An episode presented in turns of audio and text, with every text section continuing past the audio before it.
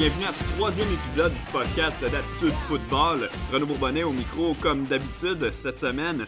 On passe au travers la revue euh, des divisions Ouest de l'AFC et de la NFC. Comme d'habitude, je suis en compagnie euh, de Adam Bell. Comment ça va, Adam? Euh, toujours, ça va toujours bien avec toi. À chaque fois que je te vois, Renaud, man, gros sourire sur mon visage. Ben parfait, parce que c'est la même chose de mon côté. On a deux divisions vraiment, mais vraiment intéressantes dans l'AFC parce qu'il va y avoir une lutte, il va y avoir des équipes qui émergent et bien sûr qu'il y a les Chiefs de Kansas City qui sont champions en titre euh, du Super Bowl. Dans la NFC, par contre, on a peut-être la division la plus féroce de toute la NFL, la division où quatre équipes vraiment euh, sont de calibre éliminatoire sur papier. Euh, donc j'ai hâte de voir ce qui va se passer dans ces deux divisions-là. On va commencer avec la division ouest de l'AFC, bien sûr, à tout seigneur, tout honneur, les Chiefs de Kansas City, menés par Patrick Mahomes, une équipe qui n'a pas apporté énormément de changements dans son effectif cette saison. En attaque, on a pratiquement le même alignement. Je te dirais même que le plus gros changement de cette attaque-là, mis à part Damien Williams qui sera pas le porteur de ballon, ben, c'est l'absence de Laurent Duvernay-Tardif, notre héros local, qui euh, bon, euh, va plutôt euh, se battre sur les lignes contre la féroce COVID-19. Donc, ne sera pas là cette année. Mais sinon, les Chiefs sont en mesure de répéter, encore une fois, vont être les favoris cette année pour remporter le Super Bowl dans à peu près tous les pronostics. Euh, c'est l'équipe sur papier la plus puissante, surtout en attaque. Parle-moi un peu des Chiefs. Ouais, ben, tu l'as dit, essentiellement, c'est pas mal la même équipe. Euh, t'as quatre bons partants sa ligne offensive. Oui, tu perds Laurent Duvernay-Tardif, mais t'as encore Eric Fisher, euh, Austin Ryder, Andrew Wiley, puis le All-Star Mitchell Schwartz. Le receveur, t'as le même groupe de receveurs avec Tyree Kill qui vient étirer la défense. Mais le plus gros, le plus gros changement à l'attaque, c'est l'addition de Clyde Edwards-Helaire à la position de porteur. C'est peut-être le meilleur porteur à Kansas City depuis Jamal Charles. C'est un joueur dynamique qui, peut, qui est bon par euh, la passe, autant par la passe que par le sol. C'est un, joueur qui peut venir euh, donner une nouvelle dimension, même si les Chiefs n'en ont pas besoin, à une attaque déjà redoutable menée, comme tu l'as dit, par Patrick Mahomes, qui est sans aucun doute le meilleur corps arrière de sa génération. Ouais, puis dans le cas de Clyde Edwards-Helaire, moi je trouve ça vraiment intéressant le choix qu'on a fait parce que vraiment peu de gens euh, s'attendaient à, à, ce qu'il soit le premier euh, porteur de ballon qu'on appelle, ce que soit nécessairement euh, lui par-dessus d'autres gars qui étaient disponibles, entre autres J.K. Dobbins par exemple. Sauf Swift, que DeAndre Swift, exactement. Mais dans la, le, format d'équipe que les Chiefs sont, je pense qu'on on parle d'un choix absolument parfait parce qu'on ne peut pas se permettre un porteur de ballon unidimensionnel dans cette attaque-là. On a besoin que tu sois capable de sortir euh, sur, euh, sur le côté, d'aller dans le flanc, attraper des passes. Parce que sinon, on peut pas te garder sur le terrain pendant trois jeux, puis on devient beaucoup plus prévisible. Avec un Clyde dans l'alignement, ben, ça devient une attaque vraiment, mais vraiment diversifiée. Euh, j'ai hâte de voir évidemment ses performances, puis les performances de l'attaque des Chiefs de Kansas City, là où ça se gâte pour eux.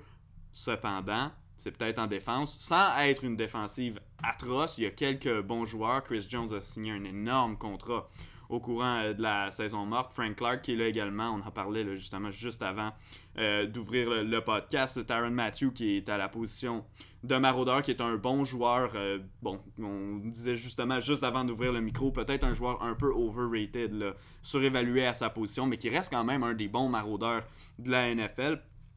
Est-ce que on pourrait voir un problème cette année en défense. Ça ne l'a pas été nécessairement l'an dernier, du sens qu'on a réussi à pallier par l'attaque et à se rendre jusqu'au bout. Est-ce que, cependant, en ramenant une formation sensiblement pareille, est-ce que les gens ont eu le temps de voir sur la vidéo, bon, sont où les trous en défense chez les Chiefs? Moi, je crois que oui.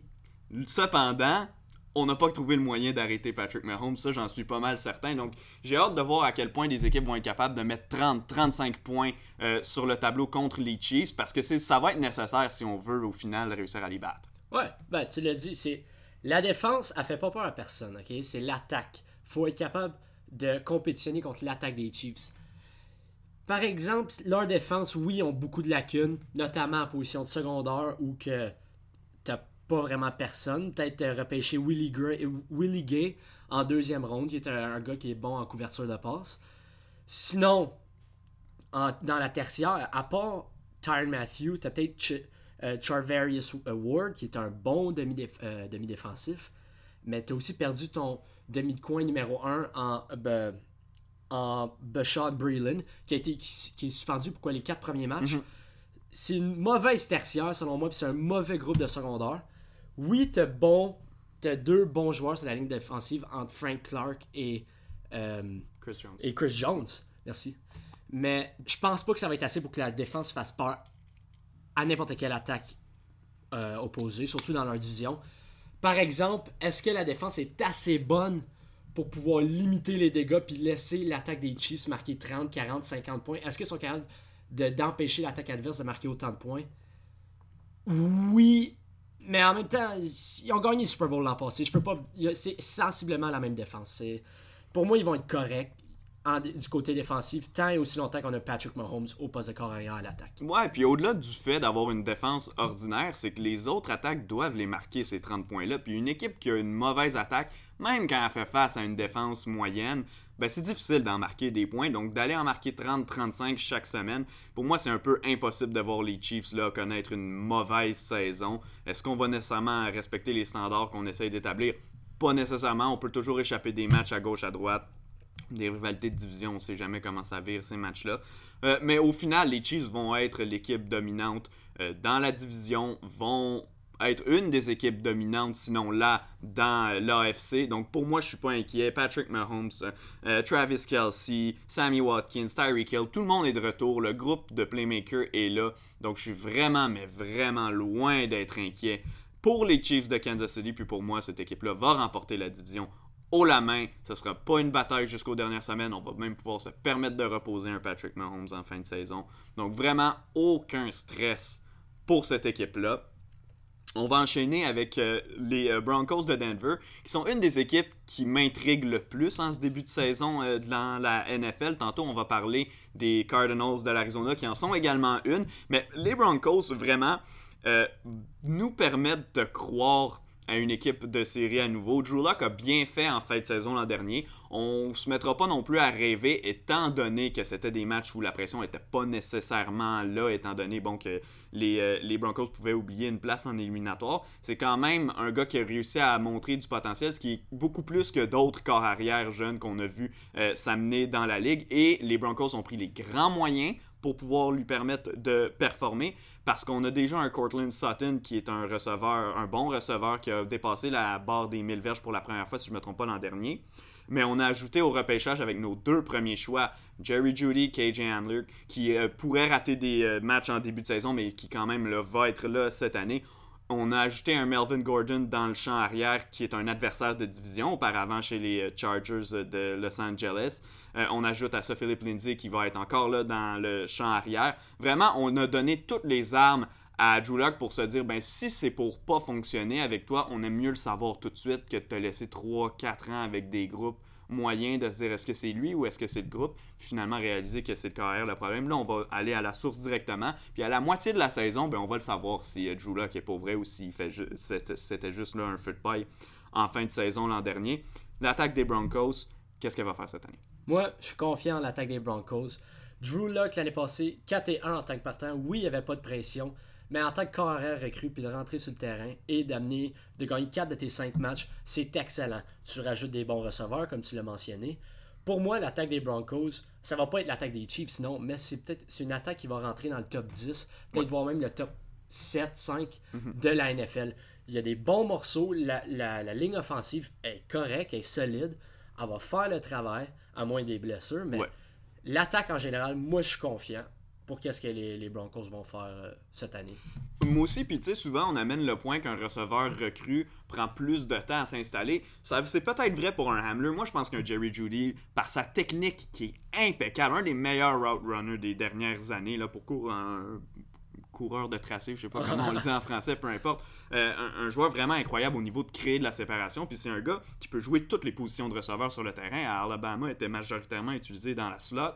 Euh, je sais pas c'est quoi exactement le plan des Broncos à ce niveau-là, mais le gars peut prendre toutes les positions à la position de receveur. Puis moi, je crois que dès le jour 1, c'est un gars qui va attraper des ballons importants, beaucoup de ballons chez les Broncos. On va lui faire confiance rapidement. Jeune carrière, jeune receveur, ça aide souvent cette connexion-là. Donc, je suis pas inquiet à ce niveau-là. Donc, on a deux receveurs en lui et Sutton qui, pour moi, sont des partants établis dès le jour 1. KJ Hamler va s'amener en temps et lieu. On ne sait pas s'il va rater les premiers matchs de l'année, mais quand même, c'est un gars qui va pouvoir amener des choses intéressantes. C'est encore une fois un gars qui est capable d'amener de, la vitesse sur le jeu. Donc, j'ai hâte de, le voir s'ajouter. Je regardais justement cette semaine des vidéos de lui à l'entraînement. C'était vraiment, vraiment euh, épatant de le voir aller créer de la séparation euh, avec ses changements de vitesse qui sont vraiment. Euh, changements de direction, pardon, qui sont vraiment incroyables. Donc, cette attaque-là, pour moi, il n'y a pas de doute, elle va faire le travail. En défense maintenant, l'an dernier, Von Miller a une saison difficile. Euh, est-ce qu'il peut rebondir? Est-ce que je pense que pour lui c'est vraiment la pente descendante? Je pense qu'on peut lui donner le bénéfice du doute d'avoir peut-être un, rebondissement euh, euh, cette année. Touch-up de l'autre côté qui a été blessé l'an dernier donc n'a pas pu fournir autant. si lui peut simplement être un bon deuxième après, après Miller, ce serait déjà bon. S'il peut être plus que ça, ben ça va être extraordinaire. Il y a d'autres bons joueurs dans cette défense-là. Justin Simmons, l'an dernier, a eu vraiment une saison élite. Sa première saison élite, donc on ne va pas non plus euh, partir en fou et dire que c'est un joueur qui, se classe nécessairement année après année parmi euh, l'élite des euh, demi de sûreté. Mais c'est quand même une défensive qui a des morceaux intéressants que si les, gens, les, joueurs performent, si un Simmons peut performer comme l'an dernier, si un Chubb et un Von Miller reviennent en force cette année, c'est une, une défensive qui va pouvoir créer des choses. Ouais. Euh, l'an dernier, oui, il y avait la descente euh, de la performance de Von Miller, puis aussi de Bradley Chubb, mhm. mais il manquait une présence à l'intérieur de la défensive. Il y avait Derek Wolf qui était un bon joueur, mais que maintenant il a quitté. On l'a remplacé par un Gerald Casey qui est un meilleur joueur que Derek Wolf. Il peut mettre de la pression à l'intérieur, mais il est aussi excellent contre le jeu au sol. Gerald Casey va être énorme, un gros morceau au centre de cette défensive-là. Aussi l'an dernier, on avait un Alexander euh, Johnson, qui est peut-être une des meilleures histoires de la NFL, une recrue de 28 ans qui rentre, puis qui poste la, meilleure note euh, décernée par euh, Pro Football Focus pour le jeu au sol. Une recrue de 28 ans, c'est très rare de voir ça dans la NFL. Puis s'il réussit à maintenir ce jeu, ce, calibre-là, il va pouvoir donner donner un bon coup de main au joueur au sol puis laisser le reste de la défensive, une tertiaire qui a beaucoup de points d'interrogation, à l'exception de Justin Simmons. Est-ce qu'ils vont être capables de défendre le jeu au passe, le jeu, le jeu de aérien des Chiefs ou même des Chargers? Reste à voir. on a perdu Chris Harris, on le remplace par AJ Bouye. Puis lui, euh, Bouye, à Jacksonville, son jeu est sur le déclin. Est-ce qu'il va être capable de reprendre euh, le est-ce qu'il va être capable de réénergiser sa carrière avec un move à Denver? Je l'espère pour lui. Et je pense que Denver l'espère également parce qu'il y a des gros points d'interrogation dans cette tertiaire. Ouais, ben exactement. C'est son jeu a décliné comme le jeu de pas mal tout le monde chez les Jaguars au cours des dernières années. Il faisait partie de la super édition là, de, je crois, c'était 2017, right? Cette édition qui s'était rendue en finale de, de l'AFC, euh, de passer tout près de participer au Super Bowl cette année-là.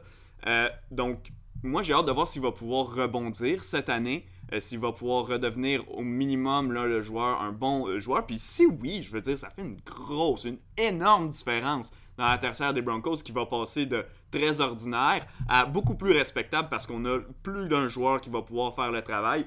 Puis dans une division où il y a des attaques assez explosives, euh, celle, de, celle des Chargers, c'est un point d'interrogation, mais il y a un upside possible pour une offensive explosive. Chez les Raiders et chez euh, les Chiefs, c'est un peu plus clair qu'il y a des, vraiment des possibilités de faire des gros jeux en attaque. Donc ça va être important parce que les matchs de division, on ne peut pas les échapper chez les Broncos cette année.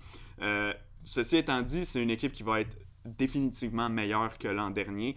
Euh, le simple fait d'avoir Drew Luck à la place de Joe Flacco au poste de carrière me donne énormément plus confiance. Dès le jour 1, je pense que tout le monde savait que le plan Joe Flacco ne fonctionnerait pas à Denver. Donc une équipe qui est améliorée sur papier, euh, qui devrait l'être également sur le terrain, mais surtout, moi, c'est une équipe, une des équipes que j'ai le plus hâte de voir. C'est certain qu'au premier week-end d'activité, je vais s'intoniser sur les Broncos. Je vais les avoir sur un des 4-5 écrans que je vais avoir autour de moi, mais c'est sûr que le match des Broncos va être là parce que je veux pas manquer euh, cette attaque-là. Euh, j'enchaîne avec les Raiders de Las Vegas, pas de non, pas d'Oakland euh, pour une première fois cette année. Donc, les Raiders qui sont à euh, Las Vegas. Euh, qu'est-ce que tu penses de cette équipe-là? Moi, j'ai mes doutes. Il y a des gens qui, on dirait, essayent de s'emporter. Je trouve que c'est un peu, euh, un peu euh, difficile de s'emporter avec cette équipe-là. J'ai hâte de voir des gars comme Henry Ruggs jouer. J'ai hâte de voir la, ce que Derek Carr va pouvoir nous donner. S'il n'y a pas une bonne saison cette année, est-ce que c'est le, finalement le moment où on va décider de passer un autre appel? Au poste de KR J'ai hâte de voir. Mais en général, je, je suis pas excité par cette équipe-là. Non, cette équipe-là, ben, juste par Derek Carr, la position de corps arrière, c'est pas un corps arrière excitant, c'est un corps arrière qui lance jamais des balles profondes au détriment de l'équipe. C'est un corps arrière pas assez agressif. On rajoute des morceaux, on rajoute un Henry Ruggs euh, qui vient étirer la défense, mais on a déjà quand même beaucoup des receveurs rapides avec Tyre Williams, on a rajouté Nelson Aguilar, on a Hunter Renfro dans la, la slot. Puis on a aussi encore Darren Waller à la position de l'y rapproché, qui était l'an dernier le meilleur receveur mhm. des Raiders. Ce groupe-là est pas mauvais, mais il ne m'excite pas non plus. Par exemple, euh, toutefois, euh, Josh Jacobs, à position de porteur de ballon, c'est un joueur qui est tout ce que les, Raiders euh, auraient pu espérer en le sélectionnant au repêchage de 2019. Puis, selon moi, il pourrait encore s'améliorer. Euh, l'an dernier, je pense, on l'a lancé, on l'a ciblé 26 fois par la passe. À Alabama, c'est un joueur qui était impliqué dans le jeu aérien. Donc, si on réussit à l'impliquer à Las Vegas, pour moi, c'est un joueur qui pourrait nettement s'améliorer encore une fois puis devenir faire partie de l'élite de la position des porteurs de ballon euh, dans la NFL. Ben, je suis d'accord avec toi. Puis tu parlais du fait que qu'un Derek Carr ne lance pas de balles profondes cette année, il n'y aura pas le choix de le faire. Parce qu'on ajoute un gars comme Henry Ruggs. Puis même que ça a été une tendance chez les analystes qui, couvrent les Raiders au jour le jour de dire il n'y a jamais eu cette option-là de lancer aussi profondément. Euh, ce qui n'est pas nécessairement vrai parce qu'il y a eu quelques joueurs rapides qui ont passé. Mais là, je veux dire, cette fois-ci, on n'a pas le choix. C'est pas vrai qu'on va garder Henry Ruggs à euh, courir des euh, bubble screens, puis à attraper des courtes passes, puis essayer de, de, courir par après. Moi, écoute, ça me rappelle un mauvais souvenir. Je me souviens, je crois que c'était en 2012 chez les Dolphins. On avait fait l'acquisition via le, marché des joueurs autonomes de Mike Wallace, qui était un joueur qui avait une réputation d'échapper des ballons faciles, mais qui était tellement rapide qu'il était capable de se libérer. Puis on voyait sa, chimie naturelle avec Big Ben à Pittsburgh. Puis c'était amené avec les Dolphins, puis on faisait lancer des screens tout le temps parce qu'on n'avait pas de carrière qui était capable de la lancer profondément. C'était Ryan Tannehill qui était à son année recrue cette année-là. Puis ça avait été un fiasco. Puis finalement, Mike Wallace n'a jamais rien fait de bon avec Miami. Donc, j'espère que ce sera pas le même genre de scénario pour Henry Ruggs, qui a vraiment un talent, puis qui est vraiment un joueur rapide. J'espère qu'on va réussir à exploiter sa vitesse sur le terrain. Puis pour les Raiders, c'est impensable de, croire qu'on pourrait se lancer dans une, course aux séries éliminatoires si on n'implique pas le jeu, euh, la longue passe dans notre, attaque. Donc pour ça, ce, euh, ce serait impossible. En défense maintenant, encore une fois, pas une défense très excitante, pas une défense qui s'est euh, extrêmement améliorée au cours euh, de la saison morte. Encore une fois, là, on parle d'une unité assez fade. Ouais, ben, il y a une partie qui est améliorée, c'est l'unité des secondaires. Tu viens chercher un Corey Littleton qui est excellent en couverture de passe. Puis tu as aussi un Nick euh, j'ai de la misère à dire le nom, qui jouait à Chicago. c'est un gars qui est gritty, c'est un gars physique un gars qui est bon sur le jeu au sol, puis il est quand même assez bon en couverture de passe. Donc, la position de secondaire, nettement améliorée selon moi.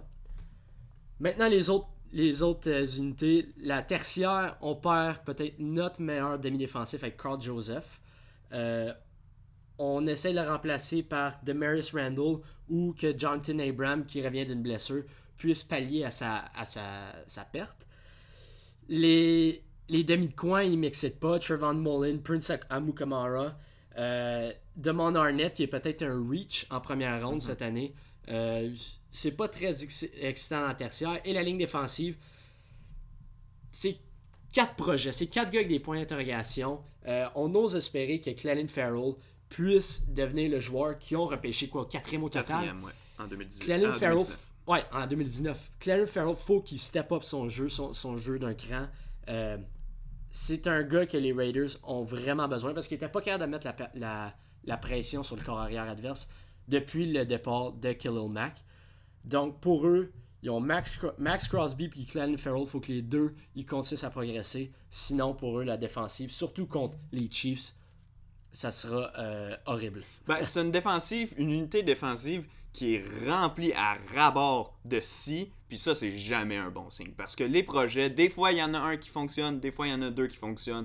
Mais quand tu as des points d'interrogation à à peu près toutes les positions dans ton unité, ben, c'est rare que tout va cliquer en même temps pour tout le monde. Surtout quand pas grand monde là-dedans a prouvé quelque chose par le passé. Donc pour moi, les Raiders, c'est un projet vraiment, comme on dit, un long shot.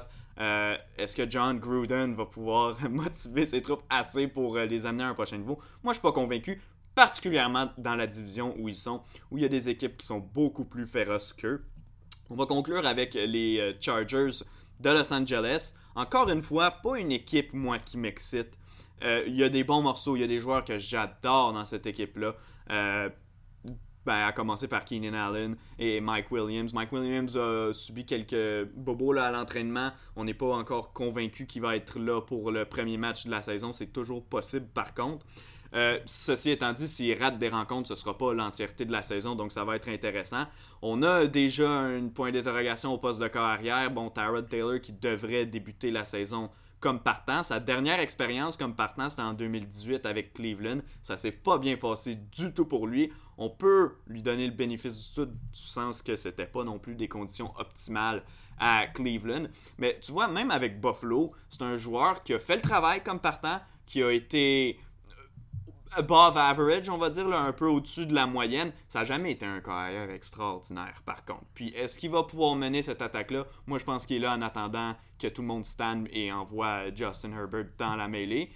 Puis même là, moi je te le dis, je suis pas le plus grand fan de Justin Herbert. Quand Miami a pris la parole au cinquième rang au repêchage, j'avais une goutte de soir qui parlait dans le front parce que j'avais vraiment peur qu'on se dise on prendra pas une, chance avec Tua qui est à cause de, de, son historique de blessure puis qu'on y aille avec un Justin Herbert. Euh, moi je vois un joueur qui euh, pas nécessairement dans toutes les facettes, mais qui, dans le sens de son potentiel puis dans ce qu'il peut faire sur le terrain, ça me rappelle un peu la situation d'un Josh Allen euh, à Buffalo, dans le sens qu'il est capable de faire des jeux avec les pieds, capable d'envoyer le ballon profondément, mais des fois, on le voyait lancer des passes avec Oregon par-dessus la tête de ses receveurs, des manques de précision à des receveurs complètement ouverts. Donc je suis pas le plus grand fan, je suis prêt à lui donner le bénéfice du doute, comme je l'ai donné à Josh Allen, puis je veux dire Josh Allen sans être un carrière exceptionnel, capable de faire des choses avec Buffalo puis les amener en séries éliminatoires, mais le, upside de devenir un carrière élite, je le vois pas en ce gars bah, pour moi, Justin Herbert, il a les outils pour devenir un carrière élite. Est-ce qu'il va le devenir? Certainement, il n'a pas développé euh, le potentiel. Il n'a pas atteint le potentiel qu'Oregon souhaitait. Il y avait encore de la misère à lancer euh, dans la, courte, euh, la zone courte puis intermédiaire. Tu, tu l'as dit, ça passe au-dessus de la tête du, des receveurs. Donc, selon moi, on va pas voir Justin Herbert cette, cette année. Surtout parce que on est derrière, il y a une ligne offensive qui a beaucoup de points d'interrogation, une ligne offensive qui est below average, une mauvaise ligne offensive. Fait avoir un, un, un vétéran comme Tyrod Taylor, oui, il y a peut-être un ceiling, un plafond au potentiel de cette attaque, mais c'est un gars qui lance pas beaucoup d'interceptions. Euh, c'est un gars qui est quand même un bon euh, game manager, comme on dit en anglais. J'ai quand même assez de confiance en Tyrod Taylor pour qu'est-ce qu'on va lui demander. Ouais. Je sais pas qu'il va les amener Il y a des bons outils autour de lui Oui, aussi. oui, on a Keenan Allen, on a Hunter Henry s'il reste en santé, on a un Austin Eckler qu'on peut utiliser par la course Ouais. et par la passe. Mike Euh, Williams qu'on a dit tantôt. Ouais, on a Mike Williams qui est un point d'interrogation au niveau de sa santé. Ouais. Euh, là, on a perdu Melvin Gordon. Je pense pas que c'est une énorme perte. On a un Justin Jackson qui est quand même bon. C'est un, un- un bon second euh, porteur de ballon derrière Austin Eckler. Donc, cette attaque-là, en général, c'est une attaque moyenne, milieu de peloton, à peu près dans 15- 15e, 16e dans la NFL en termes de, de talent et de potentiel. Si je transitionne en défense, euh, il y a les deux gars qui nous excitent. Joey Boza et Melvin Ingram Voilà. à l'extrémité de la ligne défensive. Ces deux gars-là sont incroyables. C'est peut-être le meilleur duo euh, dans la NFL.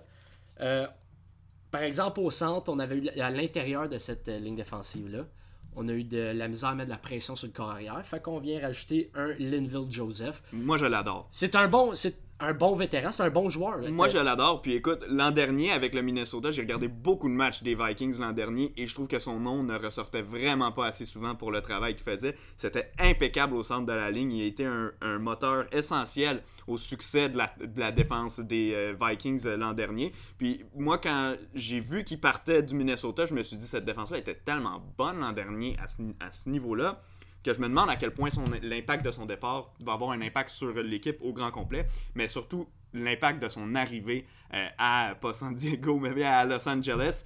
Euh, j'ai hâte de voir s'il va pouvoir aider à l'intérieur. On va en avoir besoin parce que dans la division, on a parlé des porteurs de ballon un peu partout, mais il y en a des, il y en a des bons. Euh, je pense entre autres, ben, justement, quand ils vont affronter Melvin Gordon et Philip Lindsay chez les Broncos, on va avoir besoin de ses services pour arrêter la course à l'intérieur. Je suis d'accord avec toi pour dire que tu as mentionné, là, je reviens en attaque, mais que le départ de Melvin Gordon allait peut-être pas avoir un si gros impact que ça. Puis je suis d'accord parce que ce gars-là était rendu un problème dans le vestiaire à Los Angeles. Visiblement, voulait partir. L'an dernier, avait fait la grève pour avoir euh, plus d'argent. Bon, peu importe. On a voulu le sortir, puis on l'a fait parce que on n'était plus capable de faire. Puis un Austin Eckler a montré qu'il pouvait faire le travail. Il était passé à, je crois, une dizaine de verges d'atteindre les 1000 par la passe par voie de réception, c'est-à-dire donc vraiment un joueur qui va pouvoir faire le travail. Puis si on revient en défense, comme tu dis, la, ligne défensive cette année est vraiment, mais vraiment améliorée. Euh, un Melvin Ingram qui euh, a dit avoir eu un problème lorsque Joey Bosa a, signé son gros contrat. On lui a donc garanti tout l'argent de sa dernière année pour euh, le satisfaire. Mais lui, il va jouer pour une année de contrat, justement.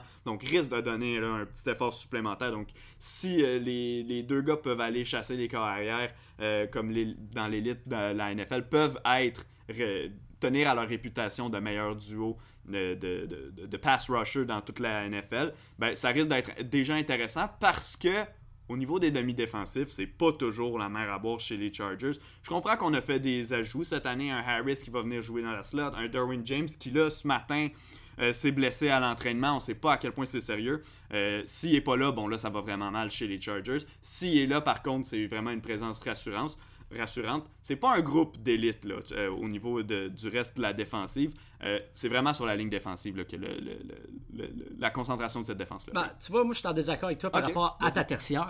À la tertiaire, euh, on, a, on a Derwin James, excellent comme, comme maraudeur. On a Casey Hayward, ok, qui est peut-être le demi-coin le plus sous-estimé, underrated dans la NFL. Ce gars-là, c'est un stud dans la NFL. Il est incroyable. Personne ne veut l'affronter. L'autre bord, tu rajoutes, ben, tu as un Chris Harris qui va retourner, selon moi, dans la slot. oui, c'est ce qu'ils ce qu'ils font à l'entraînement. Ouais. Ben, j'ai écrit le texte, en fait, cette semaine sur ah, les Chargers. donc, oui, c'est ça qui va arriver. Euh, euh, Harris va aller dans, dans, la slot, puis ça va permettre d'un peu replacer tout le monde dans sa chaise dans cette, euh, dans cette équipe-là. Mais selon moi, si Derwin James rate des rencontres, on vient un peu de complètement changer cette défense. Ben, l'unité défensive, oui, mais particulièrement la tertiaire, qui là, on va un peu donner de la tête à, essayer de trouver euh, une nouvelle tête à qui va là, parce qu'on n'a pas nécessairement le gars qui peut rentrer et faire le travail. Parce que cette tertiaire, disons Derwin James, mhm. il doit pallier aux lacunes de la, position de secondaire. Secondaire, les Chargers, c'est leur plus grosse faiblesse en défense. Oui, on vient chercher un Kenneth Murray qui a des bons outils pour devenir euh, un bon secondaire dans la couverture de passe. Mais il l'a jamais prouvé à Oklahoma. Il n'a jamais été élite dans cette facette-là du jeu. Donc, je peux pas, je peux pas imaginer qu'à sa première année dans la NFL, s'il n'a pas été capable de le faire dans l'NCA, il va pas être capable de le faire dans la NFL. Donc, si on perd un Derwin James ou n'importe qui dans cette tertiaire, ça va commencer à faire mal, il va commencer à avoir des trous. Dès qu'il y aura un bobo, ça, va, ça, va, ça risque de tomber. Mais tu as raison de dire que lorsqu'en santé, oui, il y a un potentiel qui est assez élevé pour euh, ces demi-défensifs-là. Tu parlais de Kenneth Murray, qui est leur deuxième choix de première ronde. Donc, ils on s'en repêché en fin, en fin de première ronde. C'est un gars vraiment qui peut faire le gauche-droite dans la défense, qui peut se promener partout sur le terrain, atteindre les gars, aller chercher des plaqués un peu partout. Puis comme tu dis, il a les outils de couverture mais n'ont pas été capables de le faire au niveau universitaire. Puis je veux dire, quand tu n'es pas capable de le faire à l'université, quand tu t'en viens jouer contre les meilleurs dans la NFL, c'est vraiment difficile, particulièrement quand tu penses au groupe de receveurs qu'il va avoir à affronter ou au groupe, peu importe, aux attaques qu'il va avoir à affronter. Je veux dire, les Chiefs, évidemment, ça peut éclater de partout. Même chose avec les Broncos, ça peut éclater de partout. Même si un Drew performe en dessous des attentes qu'on pense, mais il y a tellement de joueurs qui peuvent faire des choses une fois que le ballon est dans leurs mains que ça va être extrêmement difficile euh, euh, de les affronter, surtout si euh, Murray peut pas améliorer son niveau de jeu au niveau de la couverture de passe. S'il n'est pas capable de le faire, ben, comme tu dis, il va falloir que l'unité de la tertiaire, en fait, tous les demi-défensifs, montent leur jeu d'un cran. C'est un peu peut-être beaucoup leur demander. Tu peux pas avoir un trou comme ça au milieu de ta défense. Non, non, mais. Ouais, mais ils sont encore, selon moi, meilleurs que la défense des Raiders. Ah, ça, c'est sûr et certain. C'est sûr et certain pour moi, ils sont devant euh, les euh, Raiders euh, à ce niveau-là. Je vais enchaîner. On, Oui. peut, y- bon, on peut y aller avec euh, nos prédictions Oui, pour... c'est ce que j'allais dire. Euh, je pense qu'on peut s'entendre sur les Chiefs au premier rang. Ouais. Donc pour ça, il n'y a pas vraiment euh, de, de, de secret. Puis même que tu sais quoi, avec comment on a parlé, je pense qu'on peut s'entendre avec les Broncos au deuxième rang. Exact. Moi, je les vois en éliminatoire. Les Broncos, euh, je le spécifie, là, je crois qu'ils vont se qualifier pour euh, les séries. Je fais pas encore. J'attends euh, vraiment la, la dernière semaine avant de. Avant de faire mes prédictions exactes, prendre le calendrier, vraiment y aller euh, victoire par victoire. Euh, mais les, les Broncos, selon moi, vont jouer au-dessus de 500. Est-ce qu'il y a un potentiel de 9 à peut-être même 11 victoires, peut-être C'est possible si, on, vraiment on réussit à surperformer, à vraiment connaître une excellente saison. Euh, mais pour moi, c'est un lock pour eux, là, sans mauvais jeu de mots avec le nom de leur corps arrière. C'est un lock pour eux euh, au, euh, au deuxième rang de la division ouest de, de l'AFC. Donc, je vais te demander ton ordre des deux dernières équipes. Qui finit troisième? Qui finit troisième? Les Chargers. Ok. Parce que selon moi, les deux corps arrière, Tyrod Taylor et Derek Carr, selon moi, ils ont un plafond. Mais la défense des Chargers sera capable de les mener à une meilleure fiche que celle des Raiders. Euh, je dis pas qu'ils vont faire les éliminatoires, je, pense même pas qu'ils vont être proches. Ils vont peut-être finir 6 victoires, 10 défaites, euh, 5 et 11. Tandis que les Raiders, je les pense pas que l'addition d'un euh, Henry Ruggs vient changer complètement cette équipe. Donc, pour moi, ils vont régresser par rapport à l'an passé, même s'ils ont rajouté certains morceaux, surtout Corey Littleton. euh, pour moi, ils vont régresser par rapport à l'année dernière, simplement parce que la division est meilleure que l'année dernière. Ouais, ben, je vais garder le, même ordre que toi. Je mets euh, les Chargers en troisième position, puis en, euh, tout dernier, les, Raiders de Las Vegas. On- on- juste un dernier mot sur Henry Ruggs. Je comprends la, la sélection. Je comprends qu'est-ce qu'on veut faire avec la sélection. Mais pour moi, Henry Ruggs, au final de sa carrière, ne sera pas un receveur numéro un. C'est un outil dans un, dans un groupe de, receveurs. Mais c'est pas le gars qui va aller chercher 8, peut-être même 9 attrapés dans un match. C'est un gars qui va faire la différence avec des gros jeux au fur et à mesure de la saison. Par exemple, tu prends un, Jerry Judy qui est à Denver, qui jouait avec lui à l'université, qui est pour moi un gars un peu plus play-to-play, qui peut créer de la séparation à tous les jeux, tandis qu'un Rock va te créer la surprise, va te faire le gros jeu, va te marquer peut-être un gros toucher, mais au fil du match, dans une attaque que tu essaies d'établir, de contrôler peut-être même le, cala- le- le cadran de jeu, je pense que j'aime mieux avoir un Jerry Judy dans mon équipe qu'un euh, Henry Ruggs. Ouais, je pense qu'Henry Ruggs est dépendant sur son corps arrière. Mhm. Il a le potentiel, c'est peut-être un peu exagéré, mais il a le potentiel de devenir un Tyreek Hill. Ouais, du genre, ouais. Mais t'as besoin du corps arrière, t'as besoin du Pat Mahomes qui vient avec. Là, on a Derek Carr avec lui qui. C'est vraiment pas son style de jeu. Il lance pas profondément. Il... C'est pas un joueur agressif.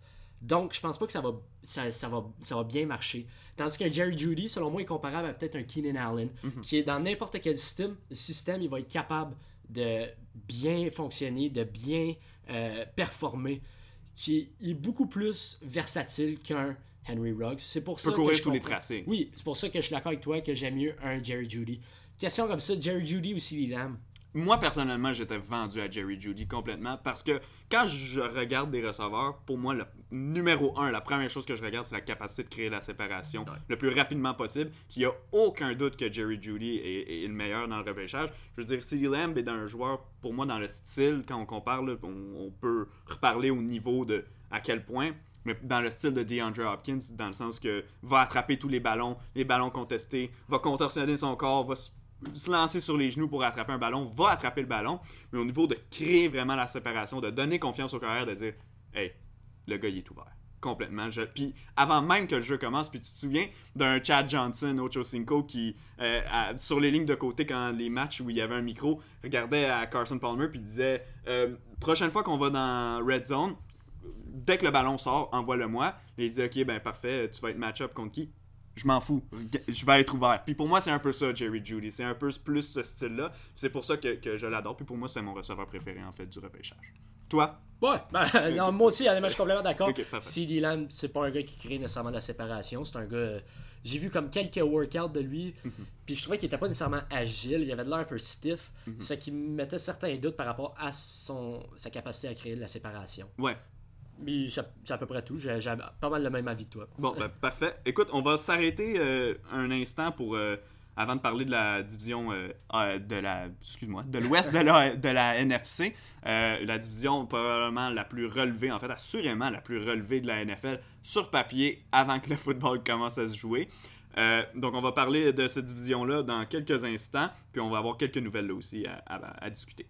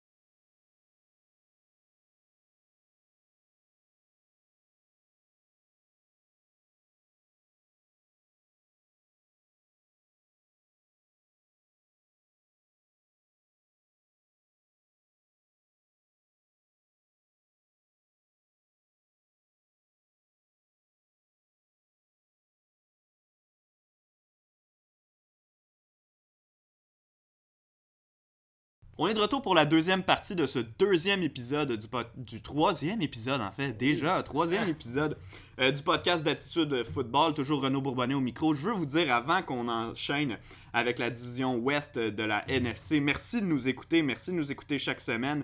Euh, si vous pouvez recommander à vos amis, si vous aimez le travail qu'on fait, dites à vos amis de nous écouter. On est disponible partout Apple Podcasts, Google Podcasts, Spotify. On est même disponible sur d'autres plateformes dont on n'avait jamais entendu parler avant. Vous pouvez aller directement sur le site de Anchor et euh, nous trouver anchor.fm, je crois. Oui, anchor.fm.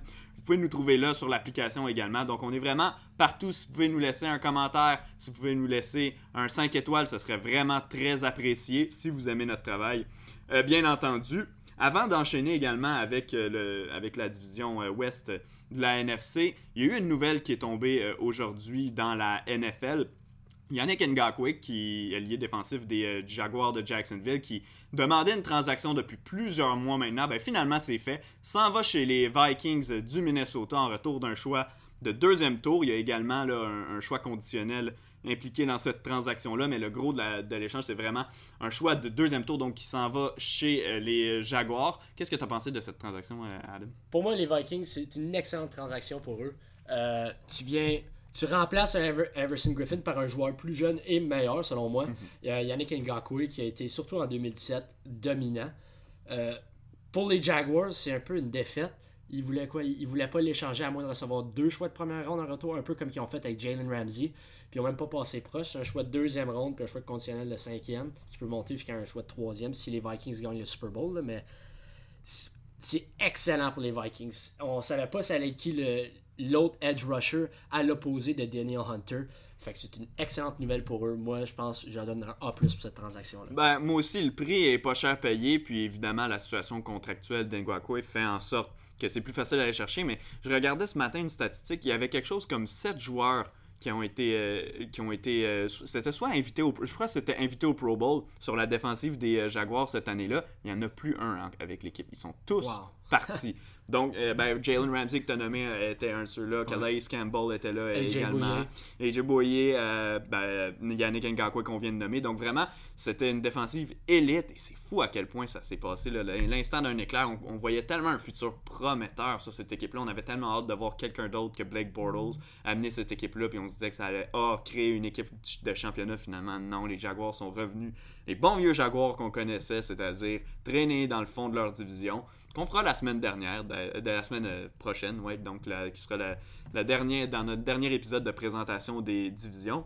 On enchaîne, Adam, avec la division la plus intéressante probablement de la NFL cette année euh, et possiblement pour les années à venir. L'ouest de la NFC, les 49ers en tête de file qui l'an dernier ont remporté, pas remporté, mais remporté, oui, le match de championnat de la, de la nationale, euh, se sont inclinés contre les Chiefs euh, au Super Bowl. Mais il y a également les Seahawks, il y a également les Rams et il y a également les émergents Cardinals que j'adore, que j'ai hâte de voir cette année. Mais ce sont quatre équipes qui peuvent se faufiler jusqu'en séries éliminatoires. Dans le cas euh, des Niners et pour certains des Seahawks, on peut penser à peut-être même plus que des séries éliminatoires. On va, on va commencer avec les Niners parce que, au-delà du fait que la défensive va être encore une fois extrêmement dominante cette année, en attaque, particulièrement à la position de receveur, ça va être très difficile parce que là, il y a des blessures, il y a des départs. oui, on a repêché un euh, Braden Ayok en première ronde. Là, il est déjà blessé. Il est déjà blessé. fait que, qu'est-ce qu'on va pouvoir faire chez euh, sur, le, au niveau de l'attaque aérienne? Est-ce qu'on va devoir euh, mettre tous les sur les épaules de Jimmy G. L'an dernier, on sait que la, raison pour laquelle euh, on a eu du succès par la passe par moment, c'était surtout le play action qui venait aider euh, cette équipe-là. selon PFF, je crois que les 49ers avaient le plus haut taux d'efficacité justement lors des jeux en play action. oui, le jeu au sol va encore faire partie de, des stratégies de cette attaque-là, mais qu'est-ce qu'on va pouvoir faire par la passe? Par la passe, il faut s'attendre un peu de la même chose que l'année dernière. Oui, on à Emmanuel Sanders.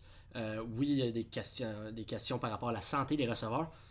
Mais le vrai receveur numéro un de cette attaque, c'est George Kittle. Puis George Kittle est encore là. Euh, on va s'attendre encore que ce soit une attaque qui passe, euh, qui fait de la, qui court le ballon pour setter le jeu aérien. puis j'ai 100% confiance en Kyle Shanahan. Kyle Shanahan, c'est peut-être le meilleur coordinateur à l'attaque en ce moment dans la NFL. Euh, il y a quelques années, on pensait que ça allait être Sean McVay, puis finalement, Kyle Shanahan a pris euh, le taureau par les cornes, puis il a dit hey, c'est moi le meilleur coordinateur.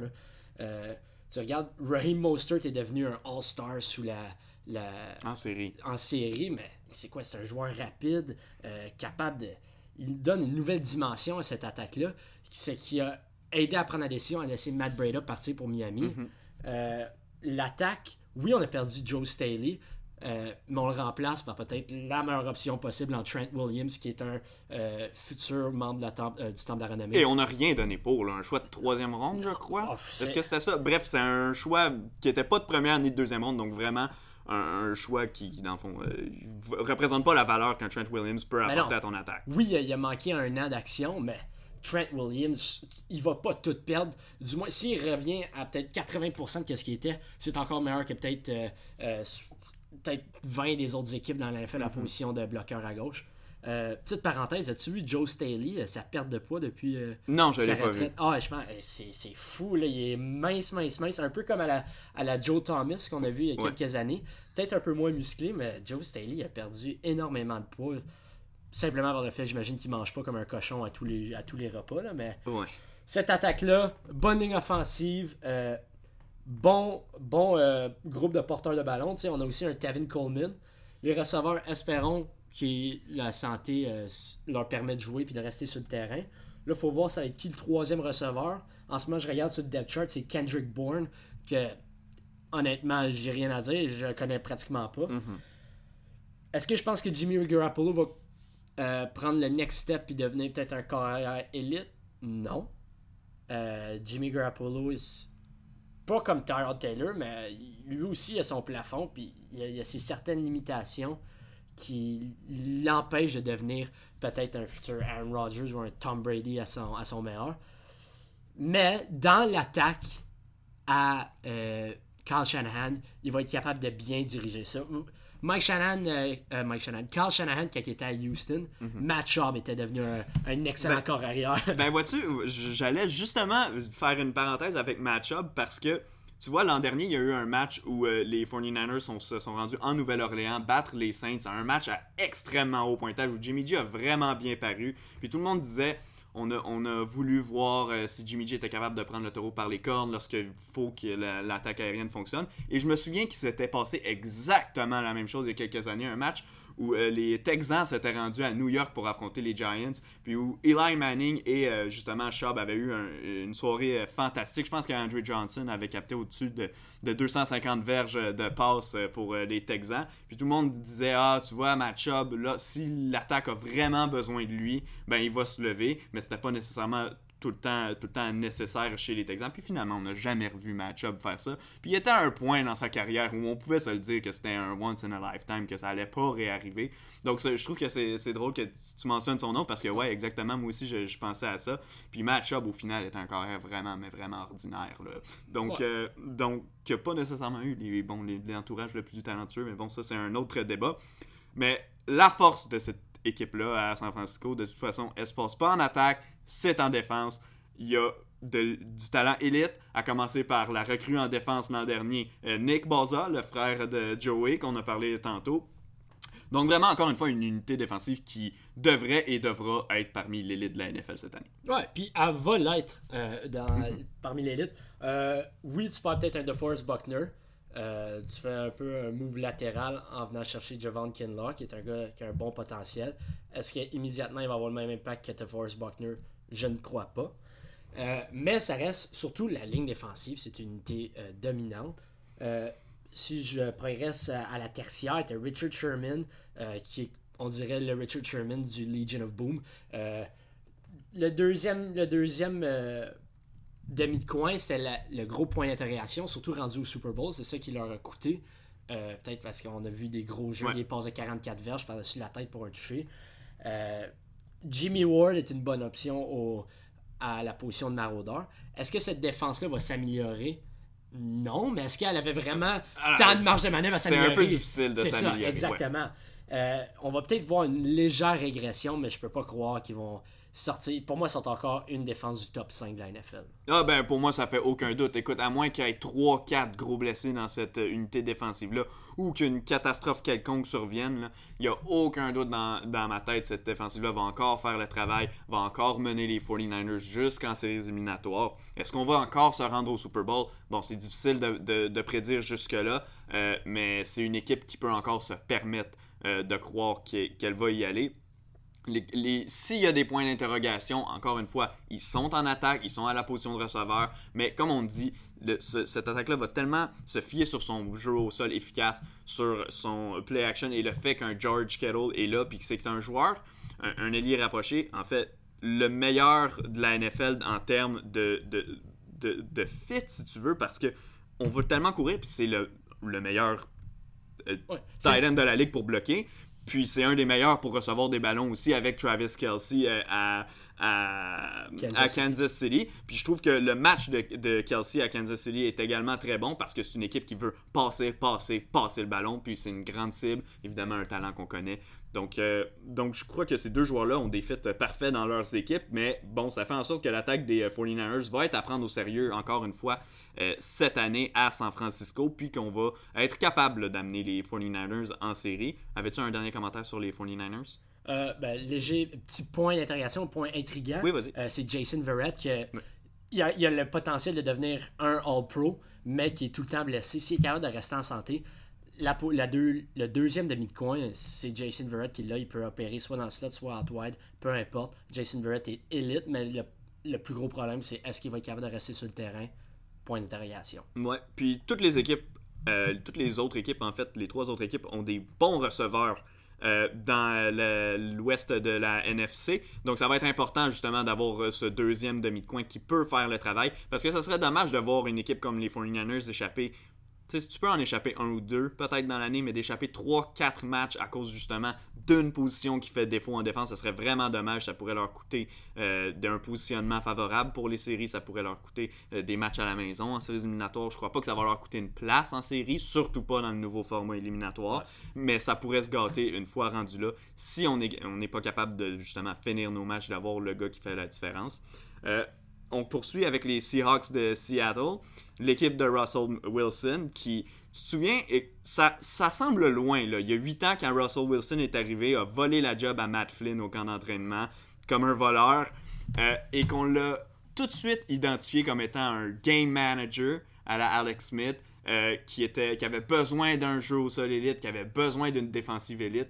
Depuis quelques années, n'a plus cette défensive élite-là. n'a pas nécessairement ce jeu au sol élite-là au niveau qu'on l'avait quand Marshall Lynch était la vedette des Seahawks, mais a tellement élevé son niveau de jeu qu'il est rendu là, un des meilleurs KR de la NFL. Était classé numéro 2 au top 100 de, voté par les joueurs euh, cette année. Euh, dans mon livre à moi, c'est effectivement le deuxième meilleur carrière présentement dans la NFL derrière Patrick Mahomes.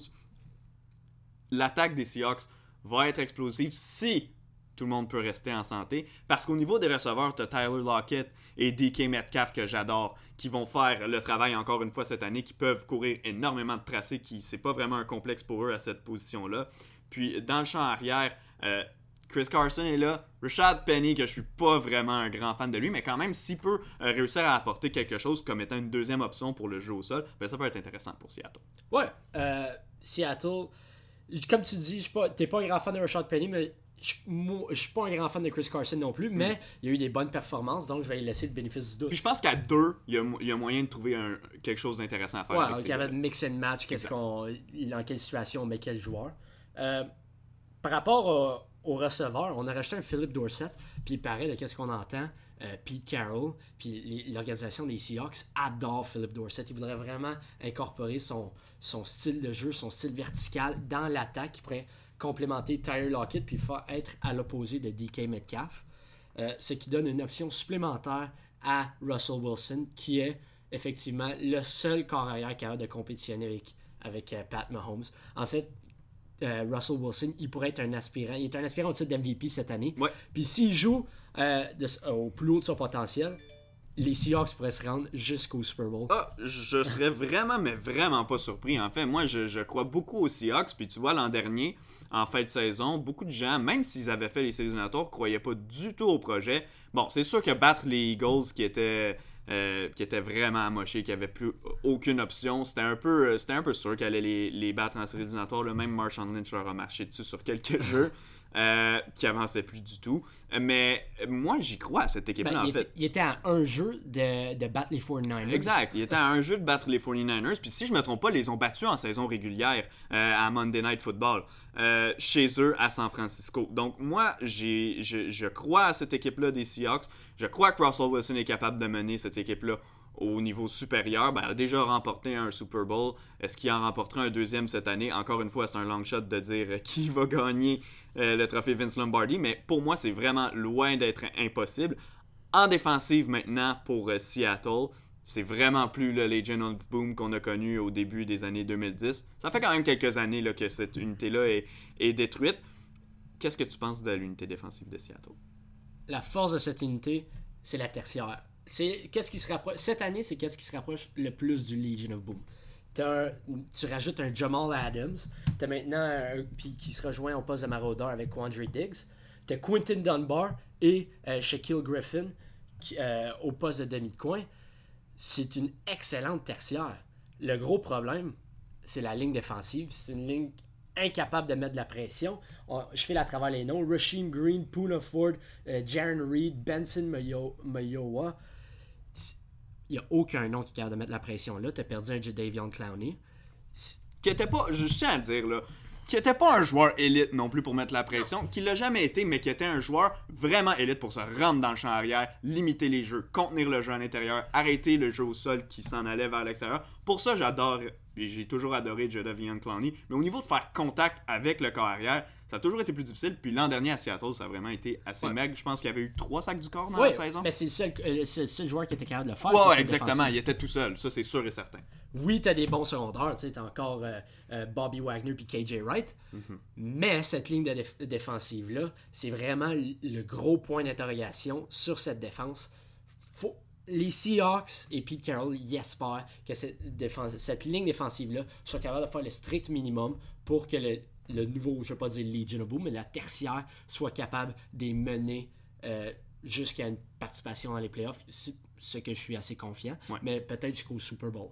Ouais, c'est euh, exact. C'est peut-être ce qui aurait pu faire leur, euh, leur- ce qui peut représenter leur faiblesse. Puis, tu sais, tantôt, on a parlé de la transaction euh, qui a envoyé Yannick Ngakwe au Minnesota. Ben, tu vois, peut-être que Seattle aurait été justement une équipe qui aurait pu bénéficier de l'arrivée d'un joueur comme Ngakwe pour justement mettre de la pression sur les corps arrière. Sauf que à Seattle, le problème, c'est que c'est pas juste il manque pas juste un joueur cette, cette ligne défensive là il en manque peut-être deux afin de la rendre le plus compétitive. Puis évidemment ben, tu peux toujours l'améliorer après avec d'autres joueurs. Mais c'est une ligne défensive qu'on peut considérer comme une faiblesse dans l'équipe Euh, donc j'ai j'ai hâte de voir à ce niveau-là. Comme tu dis, Bobby Wagner et KJ Wright qui sont encore retour, de retour au niveau du- de, à, à la position de secondaire. Pour ça, pour moi, il n'y a aucune inquiétude. Je veux dire, c'est, Non. on pas vraiment élite dans la NFL. Donc, il n'y a aucune inquiétude à avoir à ce niveau-là. Puis la nouvelle tertiaire, comme tu dis, qui va- risque de faire le travail.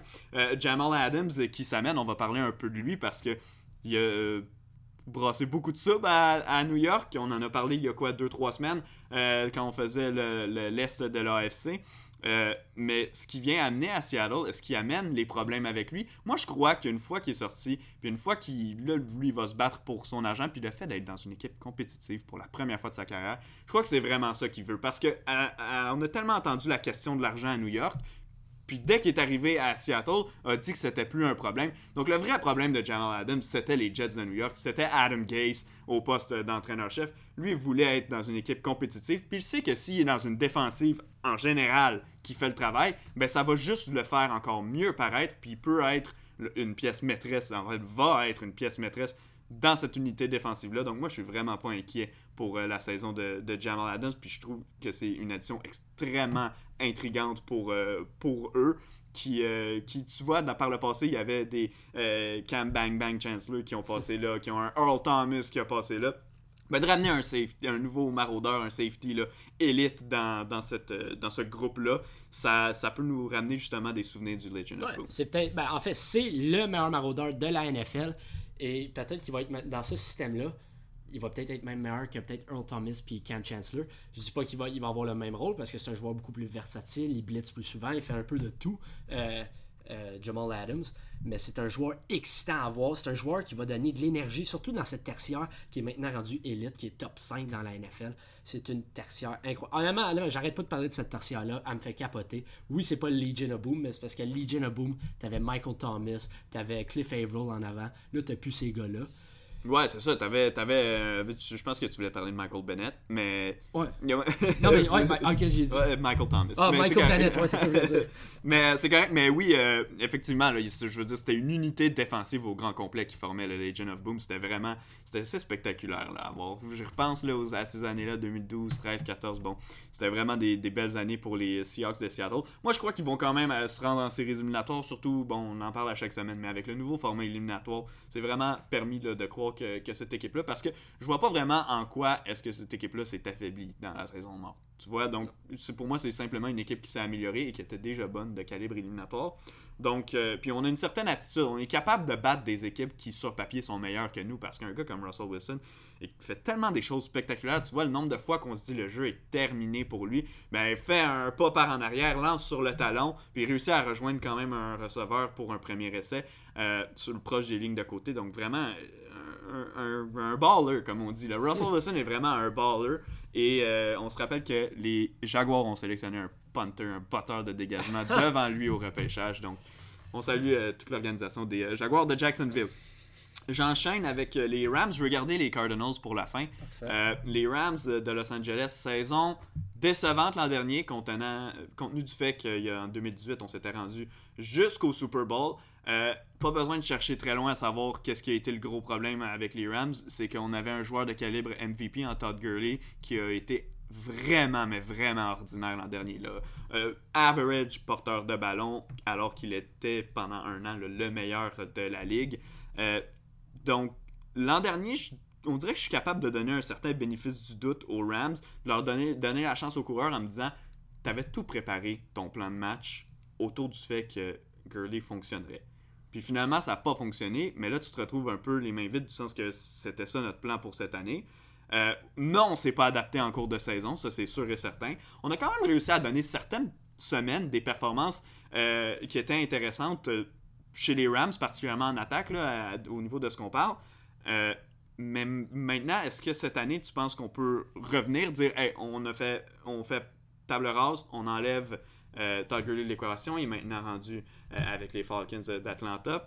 Est-ce que cette équipe-là peut retrouver les rails puis se remettre à être compétitive? Ben, honnêtement, je pense que c'est l'équipe la plus difficile à évaluer dans la division, puis peut-être même dans la NFL. Est-ce qu'on va revoir les Rams de 2018? Je pense pas. Mais est-ce que ça va être exactement les Rams qui étaient un peu médiocres l'an passé? Hmm, pas sûr non plus. Mais je pense pas que le problème c'est avec Todd Gurley nécessairement. Je pense que c'est avec la ligne offensive. Ben, ça n'a pas aidé. C'est ça. Mais Todd Gurley a jamais été dominant derrière une mauvaise ligne offensive. Euh, quand, quand, la ligne offensive était bonne, il y a eu son année recrue qui avait l'air d'un All-Star. Ensuite, une mauvaise deuxième année. Ensuite, une bonne troisième année. Puis tout dépendait de la ligne offensive.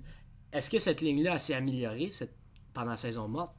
Je sais pas. Peut-être qu'ils ont progressé euh, à l'interne, mais du moins du, côté des acquisitions, je pense pas que ça on n'a pas fait Non, on n'a pas fait des mouvements qui nous permettent de croire dans l'immédiat que ça va être une meilleure ligne offensive.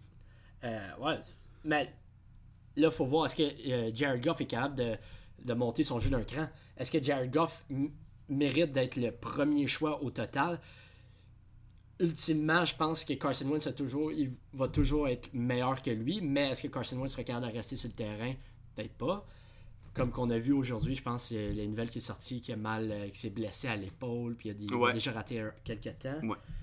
Mais Jared Goff a des bons outils. Il y a des, deux bons alliés rapprochés, Tyler Higby, euh, Gerald Everett. T'as Cooper Cup, Robert Woods, puis Josh Reynolds au poste de receveur. Oui, tu perds euh, ton speedster Brandon Cooks qui est un projet qui a jamais fonctionné au final pour les Rams. Je veux dire, tu regardes l'an dernier, il y a eu, oui, bon, il y a eu des problèmes. Je crois que c'était commotion cérébrale qu'il avait subi. Donc, il n'a pas réussi à s'établir dans cette attaque-là. Mais malgré son départ pour les Texans de Houston, on a réussi à quand même avoir un groupe intéressant, comme tu dis, le Woods, Cup, Mais je pense, je pense que Brandon Cooks complémentait bien le jeu à Cooper Cup puis Robert Woods, mhm. qui sont pas nécessairement des speedsters. Non.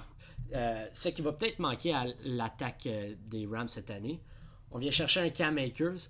Euh, je pense, est-ce que c'est leur premier choix cette année ou pas de première ronde, mais leur premier ouais, choix? Ouais, c'était le premier choix de l'équipe parce qu'il y, a, y a des choix de première ronde qui étaient partis dans la transaction de Jalen Ramsey. Ramsey oui. Euh, mais oui, donc Cam Akers qui était le, la première sélection de l'équipe qui était enfin un choix de deuxième ronde, qui était un choix intéressant également là, pour euh, venir remplacer, si tu veux, euh, Todd Gurley dans le champ Ouais, mais sans apporter des modifications ou des améliorations à la ligne offensive, est-ce que Cam Akers va, va mieux faire que Todd Gurley? Je sais pas. Ben, le problème aussi, c'est que avec Todd Gurley, c'est que.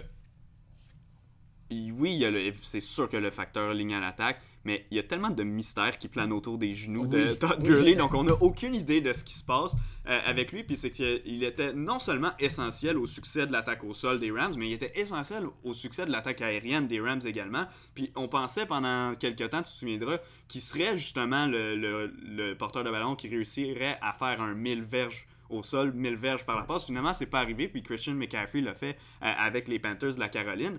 Mais c'est beaucoup demandé à un gars comme Cam Akers. Euh, moi, je crois que ce gars-là a un talent certain. en fait, je, même que je trouve que c'était un des bons porteurs de ballon disponibles au repêchage cette année. Ceci étant dit, est-ce qu'il va pouvoir être le sauveur des Rams?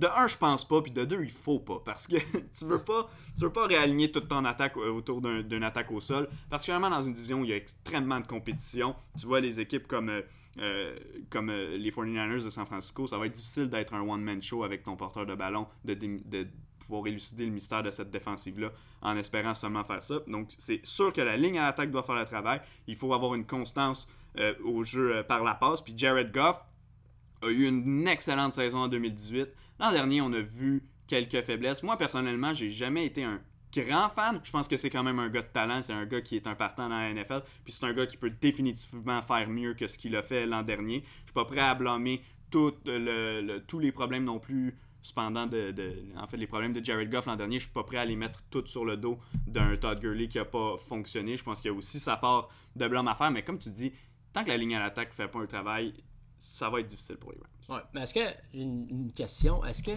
tu as encore confiance en Sean McVay, en, en l'attaque de Sean McVay? Ben, je pense qu'après un an, c'est un peu rapide de tirer la plug sur euh, son attaque. Je pense qu'on peut lui donner le bénéfice du doute, surtout quand on parle du fait euh, comme on a dit tantôt, que sa ligne à l'attaque avait régressé en talent, puis que son meilleur joueur en attaque ben, était plus capable de performer à cause de ses problèmes de santé, qui, c'est-à-dire était capable d'entrer sur le terrain, mais une fois sur le terrain, il n'était pas capable de faire grand-chose. Donc, j'ai un peu de difficulté à lui lancer la pierre tout de suite, mais cette année, on va en apprendre beaucoup, par exemple, sur Sean McVay, parce que si tu t'adaptes pas à ce qui s'est passé l'an dernier, dans une décision extrêmement compétitive, ça, ça, ça, ça, va coûter à sa réputation. Puis, comme tu dis, Kyle Shanahan est en train de lui voler la réputation du jeune fantastique dans, dans, la NFL. Donc, lui, il va devoir s'adapter. Euh, je lui donne le bénéfice du doute en début de saison. On verra par la suite. Ouais, c'est bon. Euh, euh, ton côté? Ben, De mon côté, je pense qu'on a surévalué les morceaux qu'il y avait à l'attaque. Fait qu'on s'attendait à ce qu'il reproduisent ses performances de 2018, ce qui n'a pas été le cas. Mais en rétrospective, quand tu regardes les morceaux qu'il y avait, c'était pas wow comme attaque. On, même en ce jour, je pense qu'on on surévalue peut-être un Robert Woods ou un Cooper Cup. Oui, c'est des bons joueurs, surtout du point de vue fantasy, à cause de l'attaque de Sean McVay. Mais s'il était dans d'autres attaques, je pense pas qu'il serait aussi bon, même aussi proche de, ce calibre-là. Non, il n'y a aucun gars, aucun receveur dans cette équipe-là qu'on peut dire, tu vois, n'importe où dans la NFL, ce gars-là est un numéro 1. Ou dans, disons, 25 équipes de la NFL, ce gars-là est un receveur numéro 1. Sauf qu'on a plusieurs bons gars à la position de receveur. Donc, ben, on les a nommés tantôt, mais, mais euh, moi, c'est ça. C'est là que je me tiens un peu. On n'a pas non plus un go-to guy euh, pour Jared Goff, sa connexion naturelle. Tu vois, tous les grands carrières ont eu un, un joueur avec qui ça a particulièrement euh, connecté, puis il y en a encore dans la NFL, mais, mais à ce niveau-là, pour les Rams, ça a été un peu plus difficile. Puis tu vois, c'est pas qu'on n'a pas essayé parce qu'il y a des gars qui ont passé quand même dans cette équipe-là. Tu te souviens quand Sammy Watkins est parti de Buffalo pour euh, se joindre aux Rams justement dans une transaction. Puis finalement, le projet n'avait pas fonctionné non plus. Même que Robert Woods, qui était également avec les Bills au moment où Sammy Watkins était là, avait eu une bien meilleure saison que, Watkins, qui, on va s'entendre, a un talent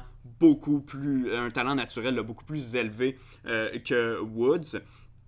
Si on va en défense chez les euh, Rams, il y a deux noms en particulier à retenir Aaron Donald, Jalen Ramsey. Il y a le reste également, mais commençons par Aaron Donald.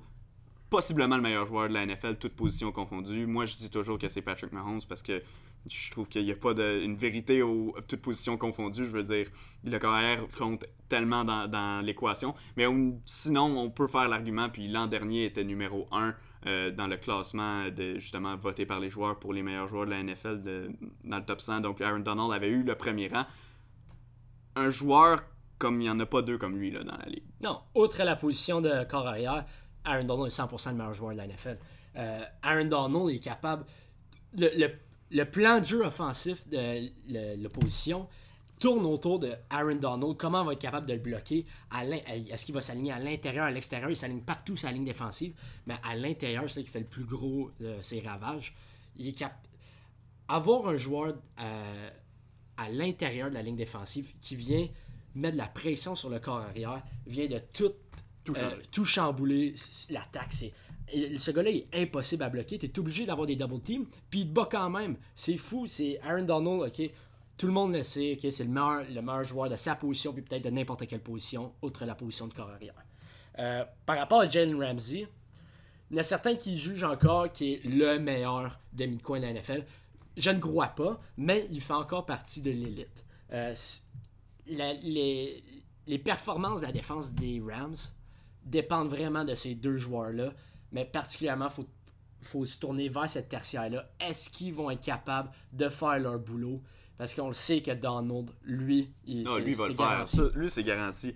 Sûr et certain qu'il va le faire. Puis, comme tu dis, le, prix, moi, je, suis encore fixé sur le prix qu'on a payé pour euh, Jalen Ramsey le talent est là, on va s'entendre, puis c'est un des joueurs qui méritait d'obtenir, contre qui tu pouvais avoir un excellent retour à sa position, je suis d'accord. Mais j'ai beaucoup de difficultés, en fait, à, donner euh, deux choix de première ronde pour, euh, pour un, demi de coin. En fait, euh, c'est tout simplement là que ça s'arrête pour moi, la réflexion. je pense que c'est une position qui dépend beaucoup trop du reste de l'unité défensive ou du reste au moins de la tertiaire afin de dire sur un seul homme, ben tu vas faire le travail parce que si tu as un bon demi de coin que le reste fait pas le travail, ben même lui va, mal paraître parce que euh, parce qu'au final, l'attaque aérienne va réussir à performer. On va juste éliminer Ramsey et euh, le receveur qui couvre ce jour-là euh, de l'équation.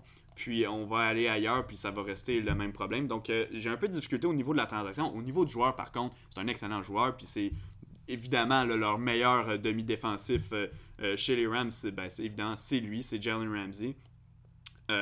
Puis tu regardes ce que les, Jets, par exemple, ont obtenu pour, euh, pour Jamal Adams. Euh, puis tu compares avec un, Jalen Ramsey. Oui, bon, il y a un, qui est maraudeur, l'autre est demi-coin, ça reste quand même de la famille euh, de la tertiaire. je crois quand même que je crois quand même que c'est trop payé pour, pour Jalen Ramsey, ce que les Rams ont donné. Puis là, même si on est rendu là plus tard, on n'est plus, c'est même pas dans la saison morte, là, c'était l'an dernier. Mais je, je, persiste à croire qu'on a trop payé. Ceci étant dit, c'est encore un joueur d'élite là à sa position. Ouais, bah deux choix de première ronde pour presque n'importe quelle position. N'importe quel joueur qui n'est pas un corps arrière. C'est cher. Généralement, c'est trop payé. À moins que ça soit peut-être Aaron Donald. mais mhm. on, l'a vu avec Khalil Mack. Euh, les deux choix de première ronde, est-ce que ça a vraiment est-ce que l'arrivée de Khalil Mack a vraiment aidé les Bears? Oui, pour un an, mais après ça, là, il y a plein de questions, juste à cause de son contrat. Puis on perd deux choix de première ronde. Là, euh, si on parle de la transaction Jalen Ramsey euh, à LA, les choix qu'il pourrait utiliser sur cette ligne offensive-là, il pourrait utiliser pour défense de il a ils ne peuvent pas le faire. Mais, ou même, si on, même à la position de sauveur, ouais. Mais si on, regarde de l'autre côté, Jacksonville, qu'est-ce qu'il a fait avec ces deux choix de première ronde là Je pense que c'est Killavion Chason, puis l'autre choix de première ronde, ça ne me vient pas à l'esprit, mais Jacksonville, c'est maintenant peut-être la pire équipe de la NFL. Fait au final, c'est peut-être deux équipes perdantes dans cette transaction-là. Euh, si je file à travers le reste de la, défense, il euh, n'y a rien d'excitant. Oui, tu as un Michael Brockers qui est un bon joueur, et Sean Robinson, c'est une bonne ligne défensive. là Mais c'est qui l'autre morceau qui va mettre la, la pression sur le corps arrière. Aaron, Aaron Donald, il va venir euh, tout euh, chambouler le, champ arrière de, l'attaque, mais c'est qui qui va venir faire le sac du corps? C'est qui qui va venir euh, clore le, deal? je sais pas. L'année passée, des fois, on amenait Corey Littleton ou on amenait des, la pression. Qui, eux, ils étaient capables de mettre, faire le sac du corps. Là, cette année, je sais pas c'est qui qui va faire qui va faire le non, final. ben, je je suis d'accord avec toi, puis surtout que tu penses à la division, où, et, et particulièrement à Seattle et euh, l'Arizona, où tu as un Kyler Murray puis un Russell Wilson. Si Aaron Donald arrive euh, vers l'intérieur, c'est des gars qui sont capables de Oui. s'échapper sur l'extérieur. Puis quand tu as un, joueur à l'extérieur élite qui est capable de venir se placer, ben si Aaron Donald rentre puis que tu t'enfuis vers l'extérieur, il y a quelqu'un qui va venir te prendre. Puis dans ce cas-là, ça transformerait complètement la défensive des Rams. Donc quand on parle encore d'un Yannick Ngakwe qui aurait pu être échangé, ben tu vois les Rams auraient été encore une fois une équipe qui sur papier là on parle vraiment dans je te parlerai pas de l'intérêt à payer le prix ou peu importe, mais vraiment dans le fait d'ajouter un joueur d'un tel talent, les Rams auraient été tellement un clic parfait. Puis je pense qu'on aurait vraiment moins de questions sur cette équipe-là s'il y avait un joueur qui pouvait par l'extérieur amener de la pression sur les carrières, aider Aaron Donald dans cette facette-là du jeu. Pour moi, ce serait, vraiment un atout majeur. Ben écoute, ce sera peut-être pour euh, une autre année pour eux. Je crois quand même que l'équipe peut se battre pour une place en une série éliminatoire. Je le répète encore, comme pour chaque équipe dans le nouveau format, euh, tout est possible. Puis même l'an dernier, on- je veux dire, on a été dans la course quand même assez longtemps dans l'ancien format. Euh, Est-ce qu'ils vont le faire? Hein, Pas sûr, mais vont être dans la course pour moi, c'est pas, euh, pas difficile à y croire. Tout le monde va l'être dans le fond dans la division. Ouais. Ce qui nous mène, à moins que tu avais peut-être un dernier commentaire sur les Rams, Non, ça mène à l'équipe qui. Écoute, tantôt j'ai dit que les Broncos étaient parmi les équipes qui m'excitaient le plus en vue de la prochaine saison, mais vraiment l'équipe qui m'excite le plus en vue de la saison 2020, c'est les Cardinals de l'Arizona, car menés par Kyler Murray, menés par l'entraîneur-chef Cliff Kingsbury. Euh, cette équipe-là a procédé à beaucoup de mouvements au cours de la saison morte. On a ajouté un DeAndre Hopkins à la position de receveur qui va se joindre à Larry Fitzgerald et Christian Kirk qui étaient déjà là. Vont former un trio pendant un an parce que probablement que Larry Fitz partira par la suite. Mais pendant un an, va former un trio extrêmement dangereux à la position euh, de, receveur de passe. Euh, Kyler Murray, qui est un candidat pour un joueur d'éclosion à la deuxième saison, un peu comme Drew Lock l'est euh, en- à Denver, même que je te dirais que j'ai la confiance pour moi est un peu plus sûre avec Kyler Murray dans le sens que euh, je pense qu'il nous en a prouvé plus l'an dernier, bien évidemment, il a eu plus de temps de jeu que Drew mais il nous en a prouvé plus euh, au niveau de ce qu'il est capable de faire, un corps mobile, capable de courir avec le ballon également. Dans le champ arrière, tu un gars comme Kenyon Drake, que moi je me souviens de l'avoir bien connu avec les Dolphins, qui est un, un porteur de ballon intéressant, pas dans l'élite de la NFL certainement, euh, mais qui quand même peut amener de la vitesse, peut amener un, certain élément à cette euh, équipe-là. La faiblesse à l'attaque, comme c'est pour tellement d'équipes, mais celle-là, c'est vraiment exceptionnel. La ligne à l'attaque, l'an passé, c'était catastrophique. Et cette année, j'ai de la difficulté à croire que ça va être une bonne ligne à l'attaque. Ouais, mais la ligne à l'attaque, t'es allé chercher un Josh Jones, je pense, en troisième ronde, puis c'est un talent de première ronde. Ouais. Fait que ça, c'est une excellente euh, addition, cette ligne-là. Euh, oui, la ligne à l'attaque était mauvaise l'année dernière, mais si on la compare à 2018, elle s'est nettement améliorée. C'est sensiblement les mêmes gars qui étaient là. Fait on peut assumer, c'est une hypothèse, mais on peut assumer que la- cette progression se continue, se continue. Et euh, cette année, la ligne à l'attaque va être moyenne, correcte. Elle va faire le boulot. Si c'est le cas, watch out, l'attaque des Cardinals, elle va faire peur. Euh, mais il y a aussi le système à Cliff Kingsbury. Oui, il n'est pas resté dans son spread offense, mais il y avait les O-line euh, beaucoup plus séparés, des wide splits, ce qui donnait des lignes pour la course, des running lanes. Pour un gars comme Canyon Drake, lui, ça fit vraiment bien avec son style. Son style, lui, one cut, capable de monter. Ça sépare, ça ouvre des gaps dans la défensive, ce qui est bon pour euh, ce style de jeu-là. Kyler Murray, selon moi, faisait des fois mal paraître euh, cette ligne à l'attaque. Euh, Kyler Murray a tendance à tenir le ballon un peu trop longtemps. Je pense que c'est peut-être le pire dans la NFL en termes de, de temps avant de dégainer. Donc, s'il est capable de à avoir sa lecture de jeu plus rapide, puis peut-être avec l'arrivée d'un DeAndre Hopkins, il se pose plus de questions. Hey, one-on-one, je vois DeAndre Hopkins, je lance le ballon, je sais qu'il va tomber, qu'il va finir avec la balle. Donc, peut-être ça, ça vient régler le problème. Puis je pense aussi que Cliff Kingsbury espère que ça, c'est le cas. Mais, grosso modo, je pense que cette attaque-là, elle va faire peur dans une division déjà qui a plein de bonnes attaques. J'ai juste hâte de voir les Cardinals jouer. C'est une équipe excitante. Là, je veux pas trop m'emballer, mais tu sais, je vais le dire tout de suite, ils poussent pour une série. euh, pour moi, ils vont être au-dessus de 500. Ah, ben moi, je, je les vois en fait euh, se, se battre pour une place en série. Puis tu vois, c'est ce genre d'équipe-là. Tu te souviens, l'an dernier, les Ravens, on disait qu'elle allait se battre pour une place en série. Puis comme de fait, mais en fait, euh, comme de fait, ils se sont battus assez rapidement parce qu'ils ont fini euh, la saison comme étant la meilleure équipe dans l'AFC. Mais tu vois, le, le genre d'explosion de ce niveau-là, au niveau chez les Cardinals, il est possible. Évidemment, la défense des Cardinals n'est pas du tout ce que celle Non. des Ravens est. Peut-être que je crois que des fois aussi certaines personnes euh, sous-estiment un peu cette défense-là en disant qu'elle est parmi les pires de la NFL. L'an dernier, ça a vraiment été catastrophique. Mais je vois que cette défensive-là est capable de s'améliorer cette année. Il y a, des, morceaux euh, qui, sont, euh, qui sont intéressants. T'as encore un Jones sur la ligne défensive. T'as encore un Pat Peterson qui est là. T'ajoutes un Isaiah Simmons qui était un de mes joueurs préférés au repêchage. J'ai hâte de voir comment on va l'utiliser sur une saison complète parce que le gars peut jouer tellement à tellement de positions sur le terrain, peut faire tellement de choses, une machine à plaquer. Donc, c'est une addition vraiment intéressante pour l'équipe. Moi, je crois que cette unité défensive-là, sans devenir élite dans la NFL, va pouvoir sortir des bas-fonds puis devenir une défensive qui fait le boulot. Ouais. Euh, Et c'est ce qu'on a besoin, en fait. Ben oui, c'est ça qu'ils ont besoin. Un peu. Oui, on- ils vont avoir besoin d'une meilleure défensive que celle des Chiefs, mais c'est semblement la même stratégie d'avoir Ouais. une attaque qui carry l'équipe jusqu'aux séries éliminatoires. Euh, on vient de donner un immense contrat à Buda Baker. Euh, je pense que c'est le maraudeur le mieux payé de la De l'histoire. De l'histoire, De ouais. l'histoire, ouais. Ben, à chaque année, c'est de l'histoire, Ouais. mais ouais. Est-ce qu'il est qu'il mérite d'être- Est-ce que c'est le meilleur maraudeur? Non.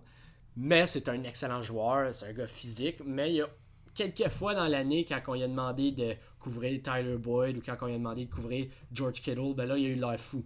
Fait est-ce que. euh, est-ce que cette tertiaire-là, elle, elle va être dominante? Est-ce qu'elle va être assez bonne? Pour pouvoir couvrir les lacunes de Buda Baker? Euh, en niveau de couverture, je sais pas. Ça dépend du jeu à Patrick Peterson. L'année passée, c'était une année difficile pour PP. Là, on, on va peut-être y laisser le bénéfice du doute, comme tu as fait avec Sean McVay. Moi, je vais le faire avec Patrick Peterson. J'espère qu'il va être capable de retrouver euh, son momentum, puis de revoir peut-être pas le Patrick Peterson des beaux jours, mais un Patrick Peterson bon, solide, qui est capable de bien faire son boulot en tant que demi de coin euh, pour les Cards. Ben, c'est difficile de demander à un, à un demi de coin qui est là depuis une dizaine d'années dans la ligue Ouais. de retrouver l'énergie qu'il avait dans sa jeunesse. Donc, c'est sûr et certain que Patrick Peterson sais, fait plus partie là, du top 3 des meilleurs euh, demi de coin euh, de la NFL. Mais c'est quand même un gars qui peut te donner une- un, un- un- un rendement intéressant. Puis, tu sais, on, on en parlait tantôt, mais tu as tellement une- des joueurs qui se sont ajoutés, en fait, ou d'autres joueurs qui font le travail. Le fait d'avoir un Buda Baker dans, dans, la, dans la tertiaire, le fait d'avoir un Isaiah Simmons qui, encore une fois, on ne sait pas nécessairement où il va jouer. Non, il pourrait du jouer dans la tertiaire. 1 euh, au jour 16, mais peu importe où il va, où il va être, c'est un joueur qui se déplace tellement partout sur le terrain, qui peut tellement couvrir de gauche à droite tout le terrain sur sa largeur, euh, que c'est sûr et certain que ça enlève une pression sur tout le monde en défensive, puis ça rend tout le monde au final meilleur. Ouais, ouais. I- Isaiah Simmons, c'est c'est un flashy pick, c'est un joueur qui excite tout le monde. Tu sais, tout le monde, tout le monde se demandait. Tout le où monde se demandait où il allait aller. Ouais, où tu vas Et il aurait pu aller n'importe où. Non, c'est ça. Il y a certains. Moi, je pensais peut-être qu'il allait aller en Caroline. Ouais, Mais- à 3. Ben, Caroline 3, New York à 4, c'était vraiment des possibilités. J'aurais été vraiment surpris que Miami le prenne à 5. Euh, J'étais pas non plus tant. euh, tant euh, je croyais pas que c'était tant une possibilité non plus chez les Chargers, plus que Miami, mais quand même. Euh, puis finalement, aux Cardinals, quand, où il a tombé, je le voyais pas tomber plus bas que ça, en fait. Ouais. Euh, mais sinon, on regarde la ligne défensive. Faut quel... la, même chose que pour plusieurs équipes. faut qu'il y ait quelqu'un d'autre que Chandler Jones qui soit capable de mettre de la pression sur le corps arrière. Chandler Jones, c'est peut-être le. c'est un, ben, un euh, un allié défensif un peu sous-estimé en termes de. De non. Ouais. Ouais, de non, parce qu'il il je pense que c'est dans le podcast de Pro Football Focus qui parle euh, de comment il convertit ses pressions en sac du corps. C'est le, de, le défensif le plus efficace dans, cette- dans la NFL. Donc, il met tout le temps, je pense qu'il y a eu combien de sacs du corps? Je pense, euh, je veux pas dire un chiffre aléatoire, mais c'est pas loin de 13. tu sais. Ouais. C'est un excellent joueur. Mais c'est qui l'autre gars qui est capable de euh, mettre de la pression si on fait des double teams sur Chandler Jones? Il reste à le trouver. Puis je pense pas que ce gars-là. Tu sais, oui, on pourrait envoyer un Isaiah Simmons sur le edge. Mais même là, Isaiah Simmons, il va avoir d'autres Ben, tu le responsabilités. perds ailleurs, c'est ça. Si tu l'envoies là, tu le perds ailleurs. Mais, que lui- mais ça va arriver dans l'année. Il va rentrer, oui, on oui. va l'envoyer à Is- à Isaiah Simmons par moment. Mais c'est ça un peu le problème de cette équipe-là, c'est qu'il y a tellement pas euh, de- de- de- d'autres joueurs que Chandler Jones qui peuvent venir mettre euh, de la pression euh, qu'on va être obligés de blitzer à outrance. Puis là, ça va ouvrir des trous dans la, dans la défensive. Puis on a parlé après des attaques des autres équipes. Puis tu regardes ces équipes-là, c'est les équipes qui vont en profiter si tu blitzes à, tour de bras. Euh, si on est capable de dégainer rapidement le ballon chez les autres équipes, ça va faire très mal aux Cardinals. Euh, je les vois quand même bien performer cette année parce qu'on ben, on en a parlé tantôt. Puis je crois que l'attaque va être tellement explosive qu'on va trouver le moyen justement de, de performer. Maintenant, on va passer. Ah ben, avais-tu un dernier euh, commentaire sur les Cardinals ben, On va passer à nos prédictions pour le classement. Euh, qu'est-ce que tu vois euh, dans l'ouest de la NFC cette année? J'ai l'impression que tu vas me surprendre. Ah, ok. Ben, j'espère te surprendre, ok? Mais en première place, je vois les Seahawks de Seattle. Ok. C'est le meilleur corps arrière, peut-être de la NFL, mais je pense que c'est Patrick Mahomes. Mais top 2. c'est une équipe qui s'est améliorée pendant la saison morte, surtout dans la tertiaire si je compare aux 49ers, euh, les 49ers ont juste fait des moves latérales. Selon moi, ils sont pas améliorés. Puis ils vont peut-être avoir un Super Bowl hangover, c'est comme euh, le terme qui est utilisé. oui, je pense que ces deux équipes-là vont faire les, éliminatoires. Mais les Seahawks, selon moi, je vais avec le meilleur carrière. Je vais avec la, euh, une tertiaire qui, selon moi, est redoutable. Les Seahawks numéro 1, 49ers numéro 2. Les deux seules équipes qui font les playoffs. Ensuite, les Cardinals finissent avant les Rams. Les Cardinals, euh, ils vont peut-être finir 8-8, 9-7, mais ça sera pas assez dans une, dans une conférence qui a beaucoup de bonnes équipes. Euh, selon moi, ça va être la huitième équipe maintenant qu'il y en a 7 dans les éliminatoires. Mm-hmm. Et ensuite, en dernière place, je vois les Rams.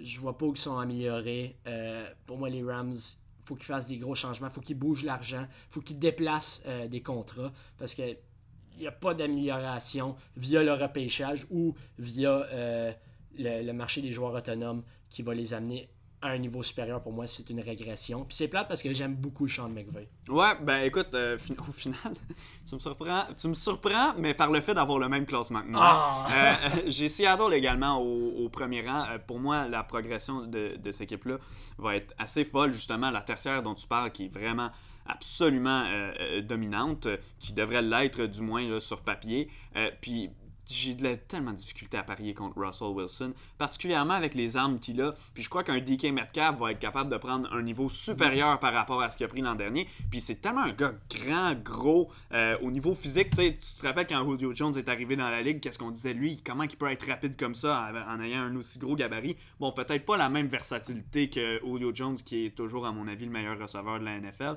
Euh, mais quand même, là, un gars qui peut faire tellement de trucs sur le terrain, puis dont on a juste vu un échantillon, selon moi, euh, l'an dernier. Donc, un vol au repêchage complètement de la part de, Seattle en 2019.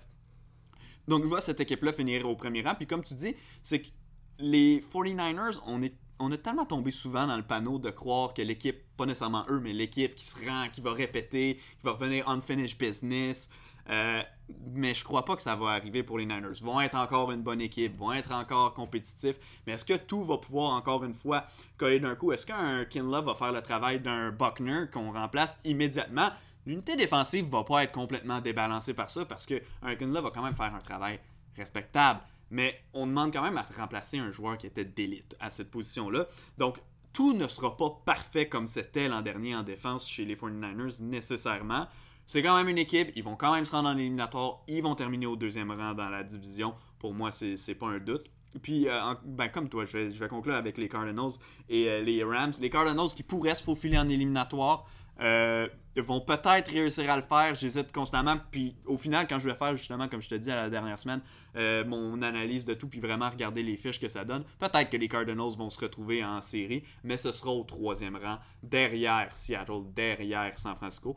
Et encore une fois, je conclue avec les Rams qui vont être la meilleure quatrième équipe de toute la NFL. Euh, ça, pour moi, c'est sûr et certain.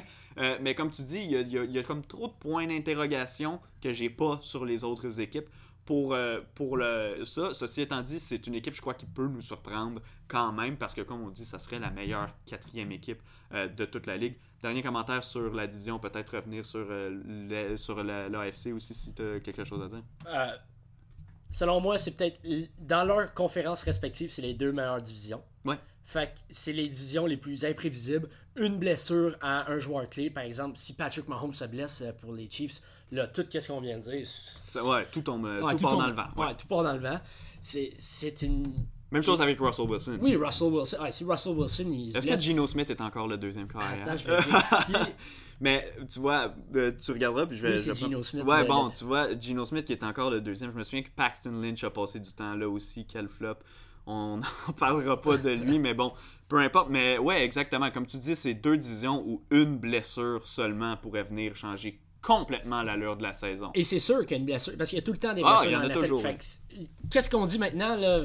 Peut-être que ça, ça vaut pour de la merde. Ouais.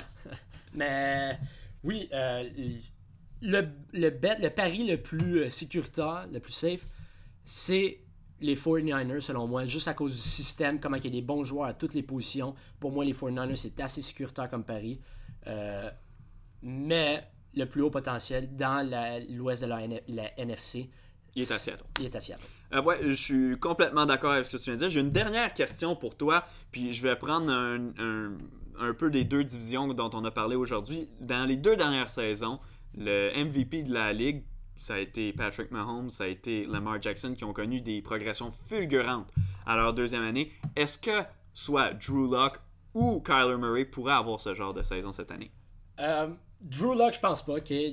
Oui, je pense que ça va être une bonne année pour lui. J'ai l'espoir pour lui. Mais Kyler Murray, peut-être, mais faudrait pas trop en mettre sur ses épaules parce que, selon moi, peut-être Pat Mahomes pourrait redevenir le MVP. Même Lamar Jackson. Moi, je vois un Ben, Russell je parle pas Wilson. nécessairement de gagner le titre de MVP, mais vraiment d'avoir une progression. Est-ce qu'il y a des aspirations? Ouais, Ok, ouais. Oui, Kyler Murray, c'est sûr. Je pense avec l'arrivée de- d'un de, DeAndre Hopkins, c'est clair qu'il va avoir une nette progression. Cette attaque-là, dans la deuxième année avec Cliff Kingsbury, qui a prouvé qu'il est capable euh, de s'adapter à la NFL, qui est pas juste un air raid offense no matter what. Kyler Murray, je suis persuadé qu'il va avoir une, une énorme progression. Pour, ce, pour euh, une progression qui va le mener jusqu'au titre d'MVP, je pense pas, surtout s'ils font pas les éliminatoires, oublie ça. Mais on va voir une, euh, on va voir un Kyler Murray qui va rentrer peut-être pas dans l'élite, mais dans le upper tier de la NFL. Ouais, ben écoute, je, te suis là-dessus. Moi, pour moi, s'il y a deux joueurs, en fait, deux carrières de deuxième année qui peuvent connaître une explosion, il n'y a aucun doute que c'est ces deux gars-là. Euh, J'aime énormément l'entourage qu'on a donné à Drew Lock à Denver, puis c'est la raison pour laquelle je le place un peu dans cette catégorie-là. Même chose avec un, un Kyler Murray à qui on a ajouté un DeAndre Hopkins, puis dont la progression personnelle est vraiment intéressante. Surtout s'il réussit à se débarrasser du ballon plus rapidement cette année, considérant les difficultés sur la ligne à l'attaque, considérant le fait qu'on a un meilleur groupe de receveurs cette année. Ça devrait se faire. Maintenant, c'est à lui de réussir à le faire. Euh, mais c'est sûr et certain que c'est deux joueurs. Puis, tu sais, depuis le début, je dis que c'est deux des équipes que j'ai le plus hâte de voir cette année, puis toi aussi. Puis ces deux joueurs-là sont complètement la raison pour laquelle Oui, on, oui. A, on a hâte de les voir. Là. C'est, je veux dire, c'est, c'est, c'est noir sur blanc, là, on peut le dire. C'est deux joueurs qui devraient avoir une progression cette année. Euh, pour moi, on dirait que j'ai le, le- le risque que ça n'arrive pas euh, est plus grand avec est plus grand avec peut-être Drew Lock qu'avec Kyler Murray qu'on a vu sur une saison complète euh, performer avec une équipe qui avait pas nécessairement des, des atouts euh, dominants aux positions de, de playmaker. Euh, mais le fait d'ajouter un, un jeu au sol beaucoup plus euh, énergétique, beaucoup plus euh, diversifié euh, à Denver permet quand même de croire qu'un Drew Lock pourrait tirer l'épingle de son jeu. J'ai hâte de voir comment on va utiliser. En tout cas, j'ai hâte de voir ces deux divisions-là. Peu importe, j'ai hâte de voir du football, fait que ça, Oh c'est oui. pas important. Ada, merci beaucoup d'avoir été avec moi encore une fois aujourd'hui pour ce troisième épisode. Je pense qu'au début, j'ai dit deuxième en, en ouverture d'émission, mais c'est pas grave, c'était le troisième. Merci également à tout le monde d'avoir euh, écouté le podcast. Ça fait quoi, trois semaines maintenant qu'on le fait? Il y a eu un épisode zéro, on n'en parlera pas. Mais ça fait trois semaines qu'on vous parle de football, puis je le vois que vous cliquez pour euh, nous écouter, puis vous m'envoyez des fois des commentaires. Donc ça, c'est vraiment super. Je vous invite à continuer à le faire. Je vous invite à mettre 5 étoiles sur iTunes Podcast. euh, Apple Podcast, Google Podcast, Spotify, peu importe où vous regardez. Laissez des commentaires, parlez-en à vos amis. Merci de nous écouter, merci de nous lire sur le site web d'Attitude Football également. On fait des efforts tous les jours pour publier du contenu. Encore une fois, chaque jour, on essaie d'avoir plusieurs articles, de couvrir le plus large possible toute l'actualité euh, NFL, NCAA, LCF. Oui, on n'en a pas encore parlé dans notre podcast, mais lorsque les, semaines de jeu euh, vont arriver, on va parler un peu plus de football collégial. Puis quand il y aura de l'actualité LCF, on va en parler d'ailleurs aujourd'hui. Vernon Adams, carrière des Alouettes, a annoncé qu'il allait sortir de son contrat qu'il a signé cet hiver. On va avoir un texte publié d'ici le temps que le podcast soit en ligne sur le sujet. Mais merci d'être avec nous. On se retrouve la semaine prochaine avec les divisions sud de l'AFC et de la NFC. Conclure les préparations à la saison. Puis on va arriver ensuite, donc dans deux semaines, avec notre épisode, notre premier épisode pour parler vraiment des affrontements de la semaine, de la première semaine d'activité de la NFL. On a hâte de vous voir. Merci d'avoir été avec nous.